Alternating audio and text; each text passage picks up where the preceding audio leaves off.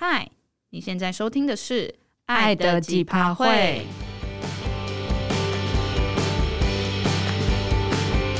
你现在还在甜蜜蜜的热恋期吗？还是你已经对另一半感到几趴都会了呢？我是 Tina，我是 Pin。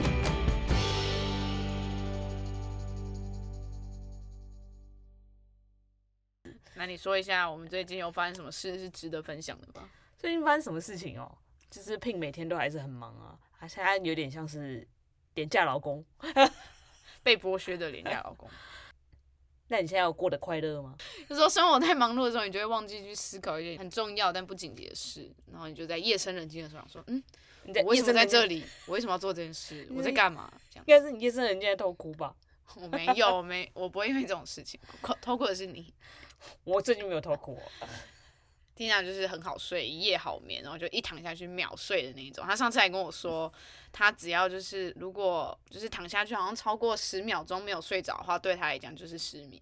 哪有十秒钟？一分钟啊！一分钟，刚好十秒，我还要这样计算，一二三四五六。那我就觉得很傻，我想说，看我最近睡不好，就是中间会醒来，或者是一直翻很久都睡不着。然后他说，他只要。就是秒睡的状态，但我有时候在想说，我是很容易因为心理影响生理的人，但是就是我觉得我比起 Pin，我感觉是很更容易忧郁，或是因为一点小事不开心的人，但是我反而都睡得比他好，让我觉得有点惊讶。你感觉就是睡觉归睡觉，然后 烦恼归烦恼，只是它并不影响你。哎、欸，但是我说烦恼到最后也是很难睡，那就是已经到了一个临界点才会这样子。好吧，最近就还。好啦，最近还有什么？还有什么值得分享的吗？最近值得分享的哦，就是我们两个在家一起追了很多剧吧。哦，对啦，因为过年的时候我们都是无聊的台北人。等一下我澄清一下，我是新北人，Tina 是天龙人。烦呢、欸，不要，大家都是一家人，啊、不要分不开。都大台北人，然后我们就是因为过年台北人就很无聊，那我们就在家猛追剧，就是看了超多，就是我们累积放在片单很久，然后没有时间看的东西。对，然后我觉得那也是我难得，因为如果之前有听就是其他就是其他集的听众朋友应该都知道，就是我是个不太不太喜欢那么待长时间待在家的人。然后那几天过年我们一直待在家追剧，我就觉得天哪，好宅哦！但我没有觉得不开心或不好，因为那些剧也是我想看的。但就是太久没出门，对我来说就是一个哦，就是很不一样的生活。怎么会？而且你在家又不会发霉，你有活动啊？会，我觉得在家就是长灰尘，然后就觉得天哪！虽然除夕到大年初二左右店外面也都没什么开啦，就是你出去其实也不一定知道要干嘛，但你就会觉得一直待在家真的是。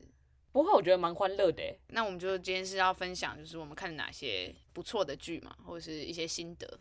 我们两个都有订阅的是 Netflix 跟 Disney Plus。这两个就是 OTT 平台，所以我们就主要都是从上面在追剧啊。然后，但我们两个追的那个剧的类型，我觉得其实蛮不一样的。先撇除那些我们过年期间就是都想看的那些剧，然后 Tina 要先分享一下你通常都看什么？因为看心情啊，我基本上大多数都会看。然后比如说，如果别人推荐的一些什么热门剧，我不会在当下第一时间就马上跟风跟一波就是看，我都是默默加进片单，然后等就是大家可能讨论热潮过了，可能。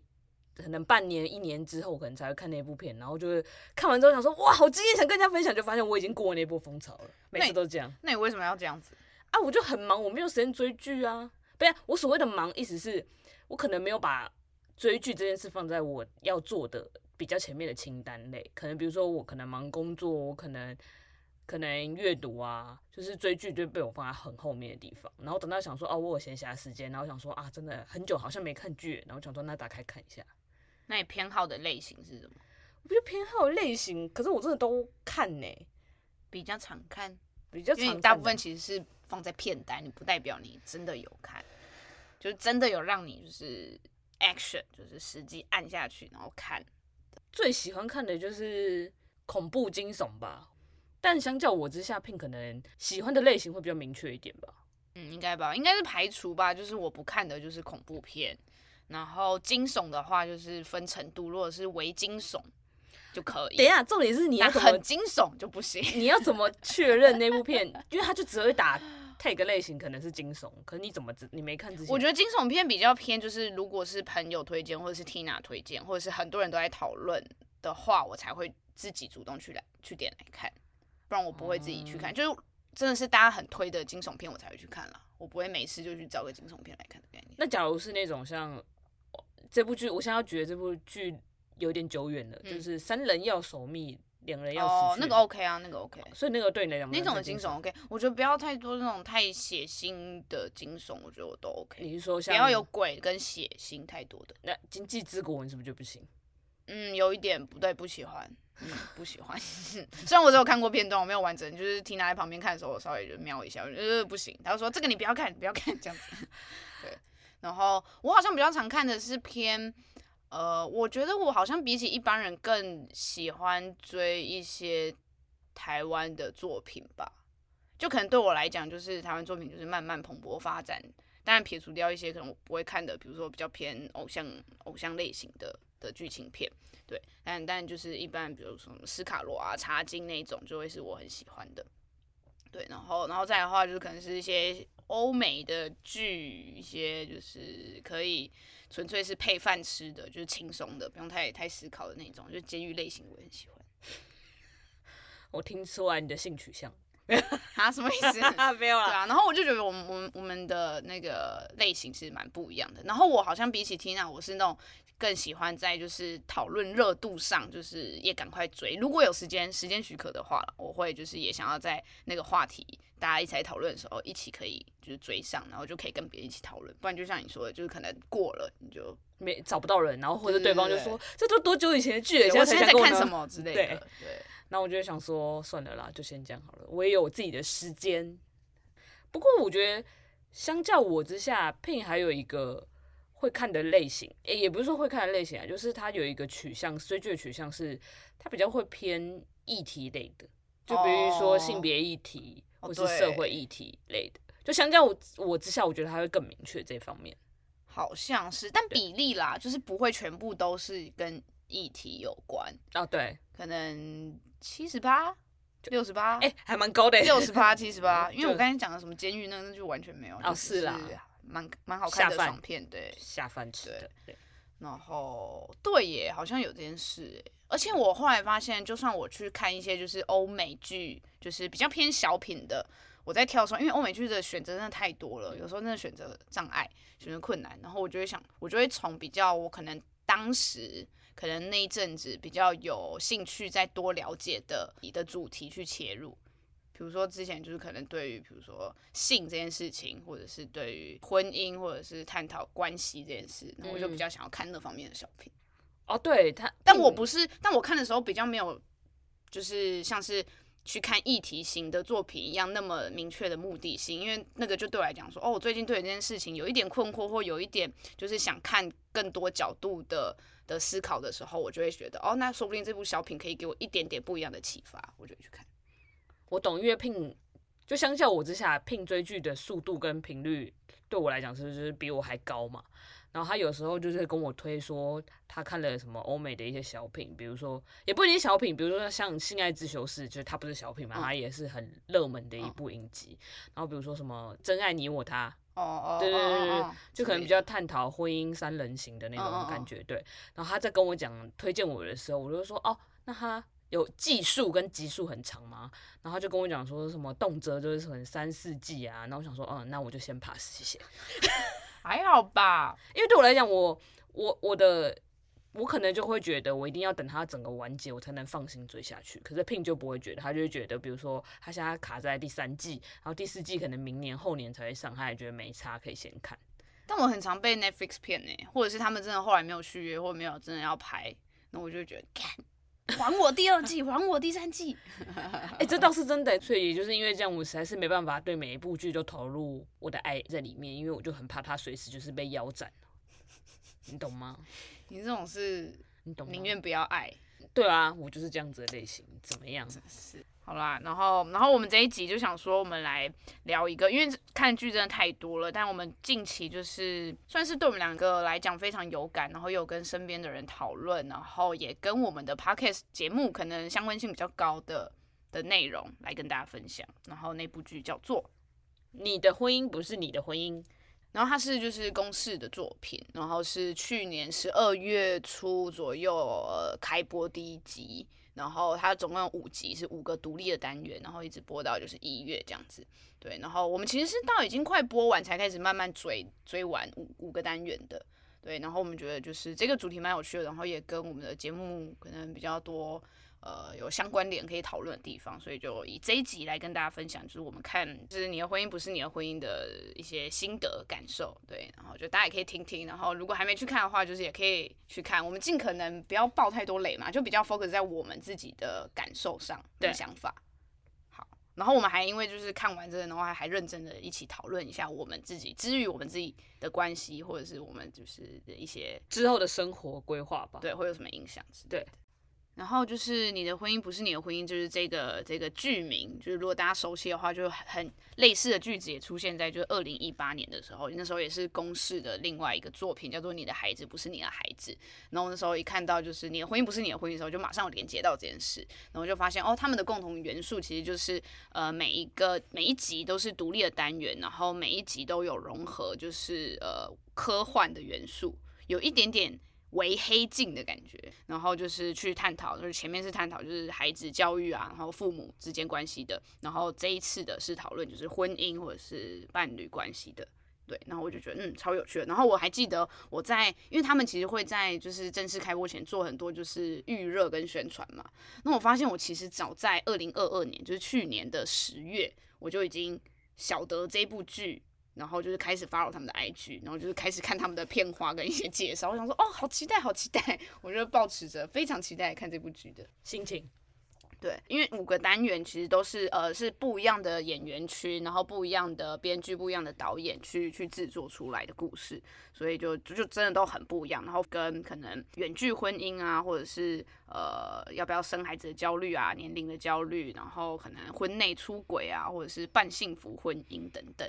就是 focus 点都不太一样，但又好像互相可以串在一起，或者是他可能在人生不同阶段会有先后发生或一起发生的的各种情形。譬如你刚刚提到的那个半幸福婚姻是什么意思啊？其实也是在 follow 他们的 IG 之后才知道这个词，虽然我没有特别去查说这个词就是来源或者是历史多久，对，但他这边的意思想要表达就是在每一段就是看似幸福美满或者是和乐的婚姻里面，其实隐藏了一份但是。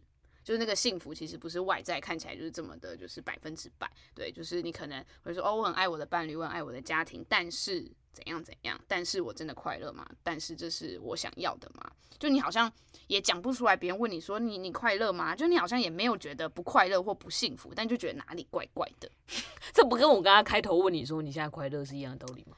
对，就是我觉得有时候人生就是很多那种灰色在中间的地段，可是有些事情你也很难就是跟外人真的细聊，或者是你也很难就是因为有社会的压力等等，然后你就是没办法正面的去承认自己其实在这份婚姻里面还有那个但是那个隐忧在，我觉得对，那我觉得这个剧就是整个想要传达的呃蛮蛮核心的一个重点就是这个。然后我觉得有一段就是他们在剧的前面，这个因为就是跟爆不爆雷没有关系，但我觉得很棒，就是想跟大家分享。就他在这五个单元的片头都会有，就是一段朗诵，就是一个诗人叫做纪伯伦，然后他写的《论婚姻》的这首诗。然后我觉得有片段的字句，我觉得蛮棒的，就是我自己很喜欢了。我自己那时候听的时候就很有感觉，然后稍微分享一下。他就说。你们同时出生，并将永远相依，一同欢乐的载歌载舞，但要彼此保持独立，奉献你们的心，但无需让对方保管。你们要站在一起，但不要过于靠近。即使是橡树和柏树，也无法在彼此的阴影下生长。然后前面有一段写说彼此相爱，但不要让爱成为束缚。我觉得超棒的。好，没事，我就觉得就是嗯，真的是这样，就觉得啊，前人的智慧已经。讲完就是爱或者是婚姻这件事情，就是我觉得比较厉害的是，他可以直接用一些意象来表达说，比如说像他刚刚说柏树跟橡树，然后阴影，我觉得那个意象就是可以直接想象的出来了，真的。然后他说，让爱成为你们灵魂之间的奔流大海，因为他可能选用这首诗，所以他在这五个单元里面有一些意象，其实也有就是呼应到这首诗的一些元素吧。那就换 Tina 来分享她的想法。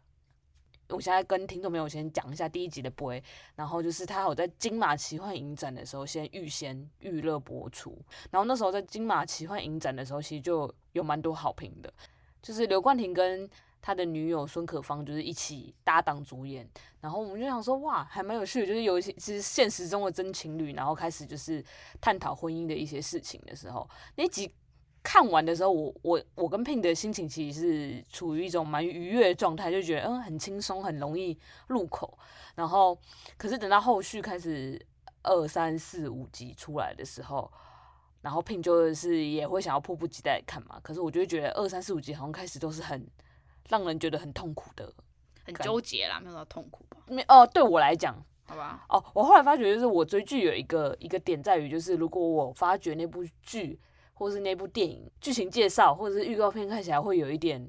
纠结、揪心的那种感觉，我就会跟 Pin 说，我们可以现在不要看这个这种类型。真的，你知道我们很常就存在片单，然后要一起看剧的时候，然后我就说，那我们今天看这个，就是我们一起都想看的。然后说啊，不要，这感觉看完就是心情会不好，或是干嘛？我想啊，你就存在这里啊，不就是我们要一起看吗？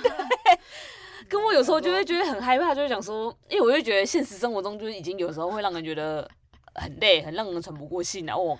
追剧，然后还要看这种，当然我也是可以理解，说就是那种揪心的剧情，可能有时候是就是要让你面对一些现实啊，或者是它其实更有深度思考的空间嘛。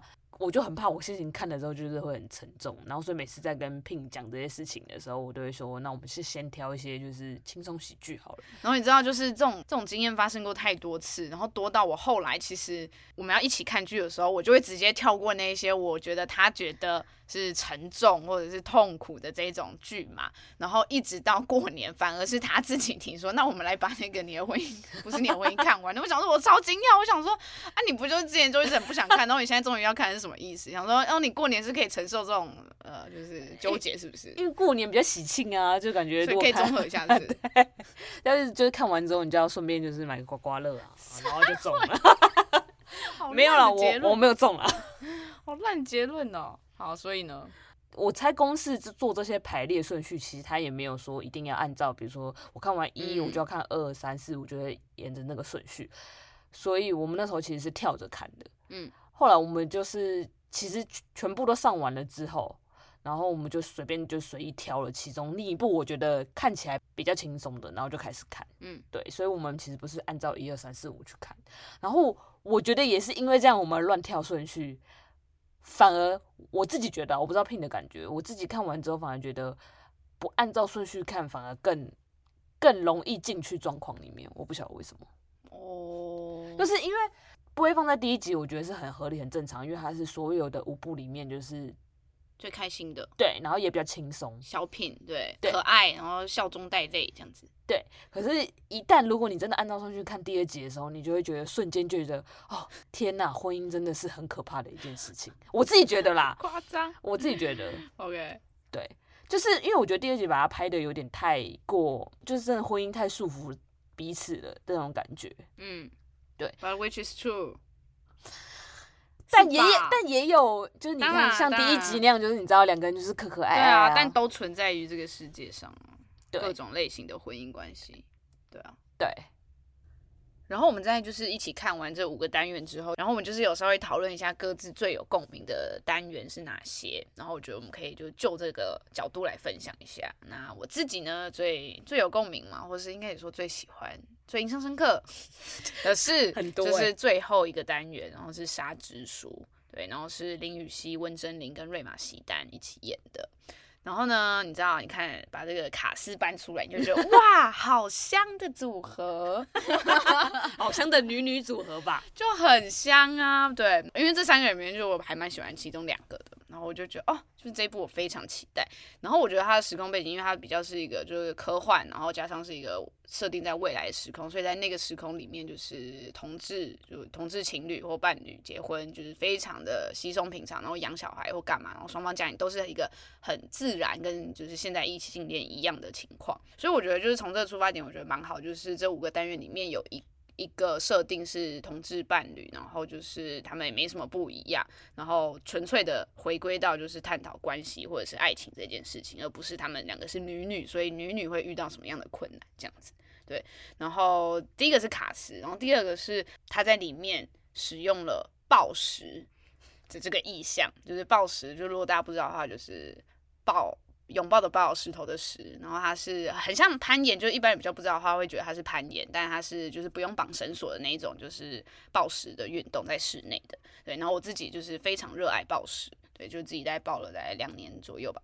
然后就是这是我第一个知道台湾的作品有呃明显使用暴食这个意象，而不是只是出现在场景而已，而是真的有用这个去跟故事的元素做连接的一个作品。这是我第一个知道，我觉得哦超赞，然后它真的有扣合到一些，就是你如果有在玩暴食，或者你稍微了解的话，就是你会非常有感的句子跟就是它它的隐喻，对，我就真的超爱，我觉得超棒，对。然后第三个我觉得是因为，嗯、因为他在讲就是呃用大数据到底可不可以预测一个人的命运或者是未来，就是你们两个的关系的走向啊等等。然后我觉得这件事情就有点像，其实这个命题已经不是什么新鲜的事情了。呃，就像是我们应该有听过一些命运规划局什么关键报告，就是那种就是跟你讲说，可能大数据或是可以预知一个人会不会犯罪或做什么事情，然后你要先去预防，或者是你呃知道未来你你生活的样子，让你要不要去扭转它或干嘛之类的这种探讨，直接避免吧。对对对对，然后我就觉得还蛮有趣，因为就是在探讨说，如果你发现另一半就是出轨了，那或者是另一半在那个要即将出轨的当下，他到底是因为看了大数据才做这件事情，还是他本来就有想要这样啊？然后大数据就是印证了这件事的讨论，对。然后我就觉得，嗯，这这一个单元是我最有感的，对，就是非常推荐。然后大家就是可以可以看一下，就是里面有一些很不得了的场景，也不是不得了，你就会觉得哇，好刺激啊！然后我的第二部，我应该会觉得是。刚才 Tina 有讲过的 Boy，就是第一集 Boy，刘冠廷跟孙可芳，就是这对实际的情侣档，然后在里面也是演情侣这样。然后这个 Boy 就是 还蛮，就里面我觉得蛮好笑，他就有点用贾伯斯的方式去，就是他们在介绍 Apple 的产品，然后他在这样子的方式套用在 Boy，然后就还蛮搞笑，就是很有点有点讽刺，就有点好玩，对。然后我觉得对我来讲，它是一个轻松小品，但还是有一些点是有共鸣，是因为就是 Boy 是一个在台湾社会蛮大家。嗯，熟悉的元素嘛，然后或多或少在不同生命阶段，可能也都有就是不不会过，因为不会就是只能给你是或否的答案，对。但其实我们生活中有很多就是不是是或否就可以就是解答的事情，然后呃，就是当你。很想知道，就是你怎样做另一半会比较开心的时候，你可能就会很依赖这个东西。然后我就觉得这也蛮有趣的，因为有时候我们把那个杯也不是自己没有答案，而是想要寻求一个不管是神明或者是杯，或者是某种科技力量的的的认可，然后让自己更肯定说哦，这件事情是对的，然后是是好的选择这样。然后我看的时候，我们俩应该都有小哭吧，小泛泪。然后比起 Pin 刚刚前面说的第一集跟第五集以外，我比。我本身比较有感的可能是第二集尾号一三一四。其实第二集是所有的五集里面科幻元素是最少的，因为它其实里面只有带到一个 AI 人工智慧语音的细节放在里面而已。大多数的时候其实是在探讨夫妻在婚姻里面彼此要的是什么，然后他们有没有共识，说我想要彼此好好沟通说。我想要的是这样，可是你想要的是那样。但在彼此想要的东西不同的时候，是不是会有一个交集点，或是我们彼此可以退让，或者是比如说一方就一定要完全按照另一方的意思去做嘛？故事的想要探讨的主题是很好的，可是不晓得为什么在看的时候，我一直都觉得他有点把女主角的人设写的有一点太模糊不清。我觉得里面有一个不断重复的一件事情，就是太太，就是她叫小芬，就是她一直很想要追求自己的梦想，然后想要自己独立，可以有自己自己的生活，她也不想要被家庭绑住的那种感觉。可是她另一方面却又要求丈夫就是支援她生活费，同时她也有跟丈夫说：“哦，我在英国也不是没有照顾小孩啊。”她就会觉得，那她给那些生活费其实也是应该的。应该说，我可以理解他这个心态。我觉得就是家务劳动，就是一定也是一个费用嘛。因为我觉得在这集里面，就是里面有很多不同的角色一直在让我觉得，就是小芬的这个角色是不是很自私？但是后来跟另外一个朋友聊的时候，聊到这一集的时候，他就突然点醒我，他就突然说，会不会其实这一集想要表达的重点是，他想反过来问观众说，就是。女性这样做是真的是自私的吗？就是她们只能默默的就是待在家里照顾家人，然后他只能顾家，而不能就是有他的梦想去追求嘛。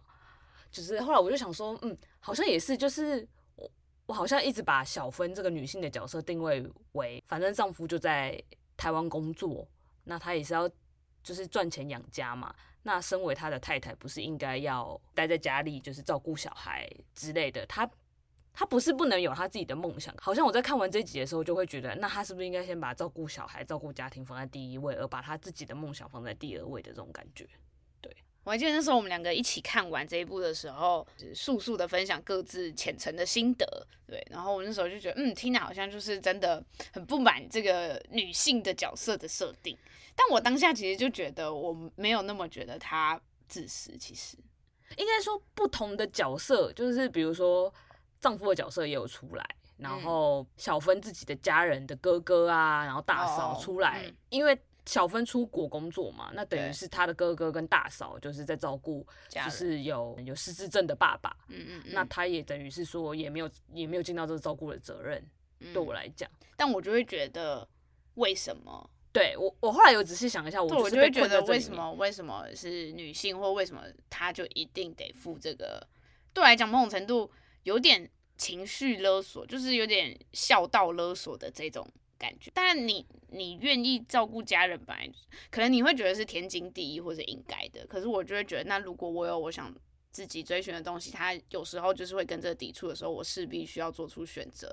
那我不会觉得我这样就等于不爱我的家人了。我只是需要在这个时间做一个我自己觉得最好的选择。应该说，跟你还有跟朋友讨论完之后，我可以理解小芬就是编剧想要表达出来，女性就是在。现今这个社会里面，不一定就是一定要完成，就是照顾家庭或者照顾小孩，或者是这种事情才才算是一个女性该做的事情。这点我可以理解。可是我觉得编剧啊，不一定编剧的锅，就是可能是不是在拍出来的时候的意向。小芬的角色，我只纯粹针对小芬，我不是针对任何女性。我只是觉得小芬对我来讲就是。她同时想要自己说要独立，她想要自主，可是她就是不断的对丈夫予取予求，可是却没有真正也理解丈夫想要什么。因为对我来讲，里面的那个丈夫，他其实也有想做自己的事情，可是我觉得小芬其实也没有试图想要了解另一半的心情。所以我那时候我看完之后，我可以理。就是跟你们讨论完之后，我就有理解，就是女性那块可能是我太严苛，或是我其实没有跳脱出来。可是我觉得同一方面的确，小芬的自私是在于，嗯嗯嗯，她就是也没有试着想要理解另一半诶，她就会觉得说，我今天我就是想要追求我的梦想，嗯嗯，然后小孩我也有照顾，那你就是应该要给我钱，嗯嗯的那种感觉，懂懂，对，可以理解，对，因为对我来讲，现在就先不站就是性别，就是丈夫也有应该也有。想要自己追求的事情，可是他也就会被要求说，那你就是应该要继续做牙医，然后给我们生活费，应该这样这么说。嗯，对，所以我当下其实看完的时候有点觉得啊，想要表达的重点很好，可是我觉得有点拍出来的感觉没有让我那么喜欢了。嗯，但是那么说服你他想讲的重点吧？对，但是就会有点失焦。对，但是五集里面的主题里面，我反而最喜欢的是这个。就是想探讨的东西，但但我可以理解，就是就是我也觉得以这一段故事来讲，就是我觉得他们双方就是在沟通这件事情上是很大的问题，不管是哪一方先想躲避，或者是就一直放着之类的，然后造成就是那个隔阂越来越大，大到后来就是两个人其实哦，有一幕我是觉得我自己觉得蛮。蛮写实的嘛，就是有一幕比较后面了，然后就是他们也很不解为什么他们会走到这个地步。Oh. 那 part 我觉得很感人，那 part 我应该有哭吧？哦、oh，那 part 我应该有哭。对，就是其实两个人都还是相爱的，但你就会发现，因为已经放在那里太久，没好好去沟通，或者是那个时候那个时间点想沟通，其实有些事情也来不及了，或是就就就也没办法了。就只能两手一摊的那种感觉，就会觉得蛮无奈的吧，就有点感慨，就觉得嗯，为什么我们会会走到这里？对，因为最后这一集就先不爆雷了，但是我最后看完结、嗯、这一集的结局的时候，我其实还蛮惆怅的。嗯嗯，对对啊，就前面我我们有提到说，我们不是按按照一二三四五看嘛，所以这一部反而是我们看的第四集。嗯，然后看完之后，我就想说哦。还好我们把它摆到比较后面看，不然如果我先看的话，我应该是你后面就记在不会掉。对，就是觉得啊，心脏有点承受不了。就是我有点怕，就比如说我在看书或是看剧的时候，我比较很害怕面对这种太真实的东西。哦哦哦，对，懂，对，就是它太赤裸裸的呈现出一些就是人生可能应该要面对的事情，但其实我根本就没有想要面对。是啊、哦，对，就是有时候啦。可是你就是知道现实生活你还是要面对。可是如果你连看个剧我都要就是不停的提醒我我要面对这些事情的时候，我就会觉得有点太太、哦、太 upset。这这部分我们就是很不一样。我就会觉得看了，我就觉得嗯，我更好像知道我在生活中可以做哪些事情，让我避免或者是不要落得落到那步田地。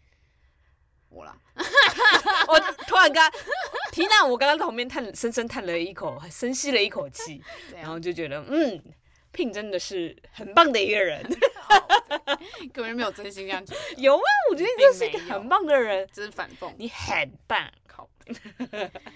然后呢，那你第二部呢？我最不喜欢的其实是第四集，然后那一部叫美丽，就是刚好是女主人公的名字也叫美丽，然后。他其实也是在探讨说，就是在婚姻生活里面，就是如果我们一直无止境、没有底线的退让，那我们到底要退让到什么程度？就是难道我们要把所有自己都奉献出去，才叫对这个婚姻、这个家庭、对这个世界才有交代吗？其实我没有那么最不喜欢，应该说最没有共鸣点的就是这一集。就过了两三个礼拜之后沉淀之后再回想这一部的时候，我想说。会比较没有共鸣点的原因在于，一我们我跟 Pin 就还没有走入婚姻嘛，然后我们的确也不会有小孩，然后可能没有到要照顾什么失智症的长辈啊，然后尤其是不是自己的家人，反而是另一半的家人的时候，就是很多婚姻上的困境的时候，都是整个塞在这个元素。在看着当下的时候，我会觉得啊，就是我还没有进入这个这个状态，所以我其实没有那么 into 到这一集里面。但后来我只是想想说。如果我把自己带入美丽的角色，我会觉得我会非常痛苦。哎，就是我可能也会像美丽一样毫无止境的，就是退让。就是我其实也有自己想做的事情，可能也就像第二集的那个小芬一样，就是女性在一个婚姻里面，在一个家庭里面，我其实也有自己想追求的事物。可是当如果另一半或是是外在的条件一直都会觉得说，哦，你就是因你现在就是嫁进来我们家。那你就是应该理所当然的要照顾我们所有的家人。那如果男方的家庭就是没有办法照顾自己的长辈的时候，那你就是应该要出来跳出来的那种感觉。对。然后我看完的时候就觉得，天哪！我感觉如果我进入那样的家庭，我好像也是会无止境的退让，就觉得说啊，没关系啦，反正我就是先帮忙照顾他们这样子。我应该就会成为那个你现在一个客观角度看出去。很不孝、很不负责任的那种女人。你一说，就比如说你的另一半要求你说，我说关我屁事，你有时间你自己去。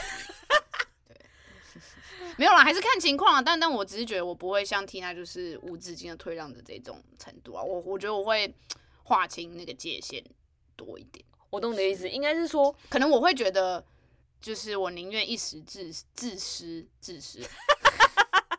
应该说，我懂他的意思，他会。愿意及时踩刹车，不会让那条线就是无止境的，他要冲破那个你的底线的终点线的那种感觉。没有，可是我觉得我在就是做这个决定的时候，我一定也还是会经过那个很挣扎，就是我这样是不是很自私的、嗯、的的心情，我觉得会。可是我觉得我应该会就在在挣扎一段期间之后，我就会觉得，那我宁愿我现在先自私，我不要后面我更你知道后患无穷。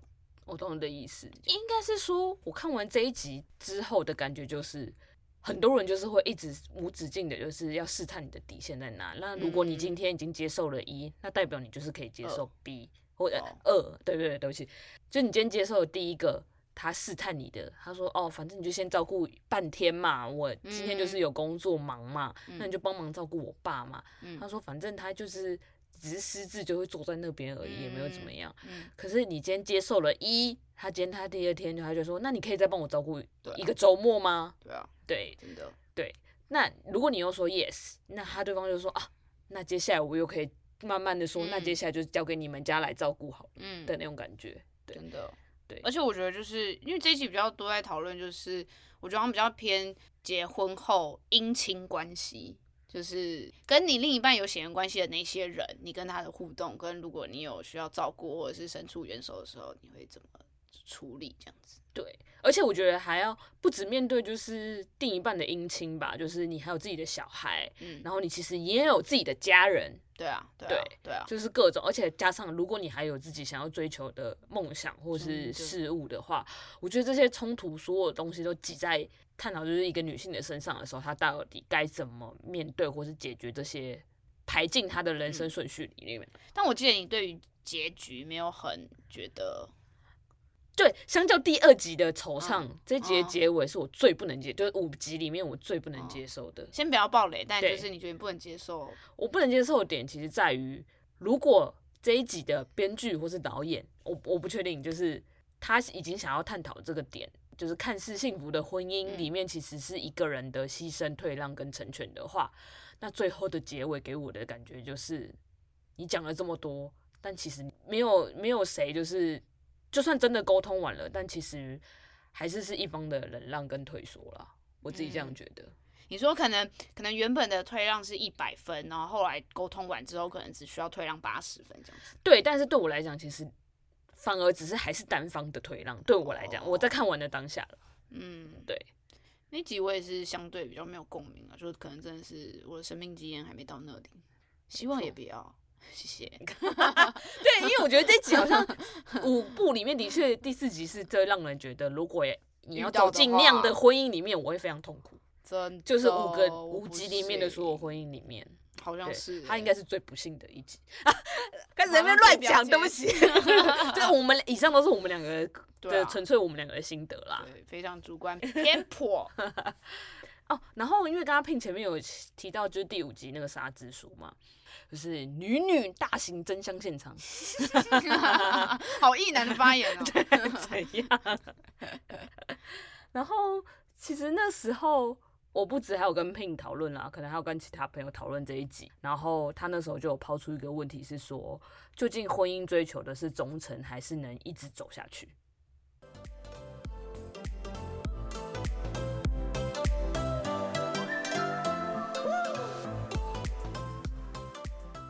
但他的这个呃前提是这两个先是二择一的状态，对，因为他就说，因为现实生活中真的就是有能在另一半外遇之后还能继续走下去的 couple couple OK，就是他明知然后也接受，但还是不离开这样子，或者是对方可能跟就是另一半可能跟小三断掉了，那他就说，那我要回到你身边，那就是接不接受？对。哦，对，还是如果你选择忠诚，是只要有任何的出轨，你就会觉得那这个不是婚姻里面该出现的行为，然后你就是会会抛弃这样子。对，嗯，那你有给他答案吗？你的答案，或者是你对于这这个问题的，我也我也还在思考，因为。他在他在问我这个问题的时候，我就想说，那我跟你来做一集 podcast 来讨论你的婚姻，不是吗？对，所以我们要感谢这个朋友，对，出了这个这个，对，就是他有问我，就比如说像我们在讨论尾号一三一四的时候，他也是问我说，对，他问你什么？啊，不不不是问我啦，他就是跟我讨论小芬这个人设，然后我们的一致认同是小芬的人设太瞎了。OK OK，那你现在有答案吗？你已经你你想比我多听，我刚才才想了大概三十秒。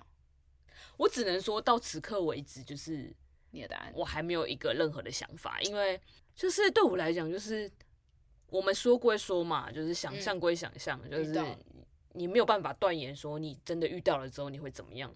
有可能我现在说我不能接受，就是如果另一半就是外遇骗我，精神出轨或者肉体出轨也好，我就是不能接受，那我们就是直接断掉，我也无所谓，因为我就是不能接受不忠诚这件事情。假如我现在直接讲，可是如果实际上到时候遇到的时候，就会发现其实啊，是我们某个环节没有沟通好，以至于他要做这件事情，嗯、或者是我要做这件事情，也有可能出轨的是我啊，嗯，也也不排除有这个可能吧，对。但就是因为事情没有发生，你也不知道你自己当下，或者是几年之后发生，如果跟我现在就是我又多了一些历练，我是不是嗯，事情看事情的角度可能又不一样？所以你现在就是想要逃避这个这个。回答问题。你答对了，讲那么多废话，没有啦，没有啦。哎呦，我自己如果是现阶段，就是如果你可能明天或者三年后、五年后问我会不一样答案。但如果我现阶段，那你跟我刚刚讲，我会选。我现在要说，我会选后者。你就继续走下去为主。对。嗯，如果现在此时此刻，所以你只是没有在追求忠不忠诚这件事情。就是对你来讲，婚不一定是婚姻啊，或一段关系里面，就是，应该是说，我觉得忠诚这件事情对我来讲，它背后的意义是代表不会改变。比如说，你对忠诚，比如对国家忠诚，对我不知道，对对朋友忠诚，对对家人，对什么？对我来讲，这这，但这是我个人解读，个人。帮这两个字做的定义，就是我会觉得忠诚这件事情代表不会改变。那对我来讲，就是世界，我的生活每天各种外在内在都在变，所以我并没有觉得忠诚是一个很必须的元素嘛。虽然虽然婚姻，我觉得它本质的确就是一个 commitment，就是要忠诚的事情。嗯，懂。可是我会觉得，就是我们有这么多，不管是干什么什么半半幸福婚姻，或者是婚婚内出轨，就是因为。各种环境或你自己本质每天都在变呢、啊，嗯，所以我反而觉得我要一个有点像是我其实心里已经不爱对方，然后我也真的没出轨哦，我也没有精神出轨、肉体出轨，但我已经不爱，那这还这还算对这个婚姻或对这个人忠诚吗？哦，我懂，你提供的是另一个视角，就是你其实没有肉体精神，只是你纯粹觉得哦，眼前这个人其实已经不是你喜欢的。对，但但我为了要 keep 住这个忠诚，所以我就是不提离婚，或者是不提任何，就是呃，我可能想要分开，我就就任何，嗯，我就会觉得那我要这个忠诚干嘛？就是他对我来讲，忠诚有一点点，不能说百分之百，就是有一点点偏表面的东西。对懂，懂你，所以我才会选后者。哦，解释一下我的。恭喜你今天回答出这一题，但我还没有答案给你，谢谢。爱 你，根本就是敷衍吧。好了，但我觉得这个思考蛮有趣的啦。嗯，觉得可能是因为这样，所以在我跟 Tina 就是真的有比较认真开始到我们两个结婚的可能性之前，我还是比较偏不婚主义，因为我就觉得这个忠诚真的不是什么，就是变成婚姻挂保证的。应该说最后可能会变成一个束缚吧，就是。先不管，就是到底结婚之后会不会幸福，但假如有一天他不幸福了，他就会变成是一个，嗯，就觉得我好像一定要忠诚，我一定要保持这个承诺。我懂你的意思，对。但你还要跟我结婚吗？呃，我觉得婚姻是一个那个哪个，那就是一个合伙人的契约。我觉得反而就是你把婚姻解读成就是一个合伙人的契约的这个概念的话。你就会选择刚才后者的那个答案，就是跟这个人一直走下去，因为契约就是你要毁约，可以随时毁约，但就代表你不要走下去嘛。哦，我懂。但如果我我我我我要结婚，我就是因为要这份契约，就是因为想跟你一直走下去，直到我想要毁约的那一天。懂你。所以对我来讲，比较是那种你知道。那法律上、法律上或者是财财产上的保障。那毁约的话，你要赔偿金额。到时候那个那个契约可以写写明确一点啊。而且你刚刚说合伙人的时候，突然想到，那我们一开始的股份就是刚好五十趴、五十趴的平等嘛？嗯，这我不知道。没有，我可能我只有二十趴吧。所以你爱我只有二十趴，我爱你。不是，是我被你骑在头上，骑在头上驾。看，你刚说什么？聘都会被我当马骑。他每天都用一首王心凌歌来霸凌我，我哪有？你自己讲，他每天劈你的雷正在路上，然后他就会现在又来了，然后他就会拿他的手刀劈我的头，因为他就很欠揍啊。那唯一没被我们讨论到的那一集就被被我们遗弃的就是哦，因为第三集是名字太长了，我就缩写叫真假夫。那一集我觉得他就是要素过多，以至于没有一个重点。对，他想塞，他想讲的东西太多了，不管是呃婚姻或关系这件事情，或者是科幻元素，就都塞太多。整个你知道塞好塞满，你就会觉得啊，现在到底重点是哪一个？对，就是你会觉得哦，他现在要讲这个科技产品，可是下一秒又讲说哦婆媳关系，然后下一秒又要讲再讲别的东西的时候，我就会想说嗯，那所以我今天都可能要讲同志出柜的压力怎么之类的都有。对，然后还有不能婚前有性行为哦，对对对，对，然后各种，然后比如说可能无精症，因为我只随便讲，对，对，然后就想说，好哦，那我今天到底是重点到底要放哪一个？对，就是有点太乱，然后你就觉得哦，乍看之下好像蛮丰富的，但后来就变得有点杂乱无章，没有重点。就是很像大杂烩吧。他试图想要把所有东西都挤在一起的时候，他就会变成一锅有点难吃的菜。我只能这样。好，这边这边就让大家去看。如果如果大家就是有不同的心得或看法，可以跟我们分享。没错，对啊，说不定有一些我们看没看出来的小巧思。真的，没错。那那你看完之后，你自己对于婚姻或者是对于伴侣关系这件事情，overall 来讲，有有什么不一样的想法？就是在我们看之前，我们两个以前就有讨论过婚姻对我们各自的意义啊，或什么的。对我来讲，我看完的每一集之后回想，我觉得都还是在于沟通这件事情吧。我真的觉得沟通真的非常重要。从第一集，他们因为不沟通，所以刘冠廷一直搞不清楚孙可芳真正要的是什么，嗯，所以他才会想要依靠对对。然后第二集就是他们两个就是。好像看似要有交集的时候，就是他们互相都知道彼此要的是什么，但是他们却不愿意沟通，说那我是不是要退让一步？你要不要退让一步？对。那第三集就是完全不沟通，哎，嗯的那种感觉，就是我讲我讲出我的需求，那对方就说，但我也有我的需求，然后就是各讲各的，对，然后最后就是好哦，大杂烩。然后第四集就是哦哦，我讲了我的需求喽，那另一半没有在听。之后就是大家都是哦，就是可能想要沟通的人，嗯，另一半不想沟通，或是讲了彼此的需求，但是大家的思维没有在同一条线上的时候，就生活依然对，就是平行线这样子。对，哎、欸，那反而我觉得最后一集是有沟通的，至少他后面。但是我觉得他们的沟通在于，他们是因为出轨之后爆发，他们才正式面对。哦，对啦。哦，那我前面有一些问题，我们是不是应该要沟通？对啊。哦，还有一个金句，五集里面我最喜欢的第五集有一个京剧，但是我这边就先不讲，因为我觉得要配合整个剧情。对对。然后就是我每次要跟人家讨论第五集的时候，我都要把那句话亮出来给对方，然后对方就说：“哦，那句我也很喜欢。”那句应该就是蛮印象深刻的。对。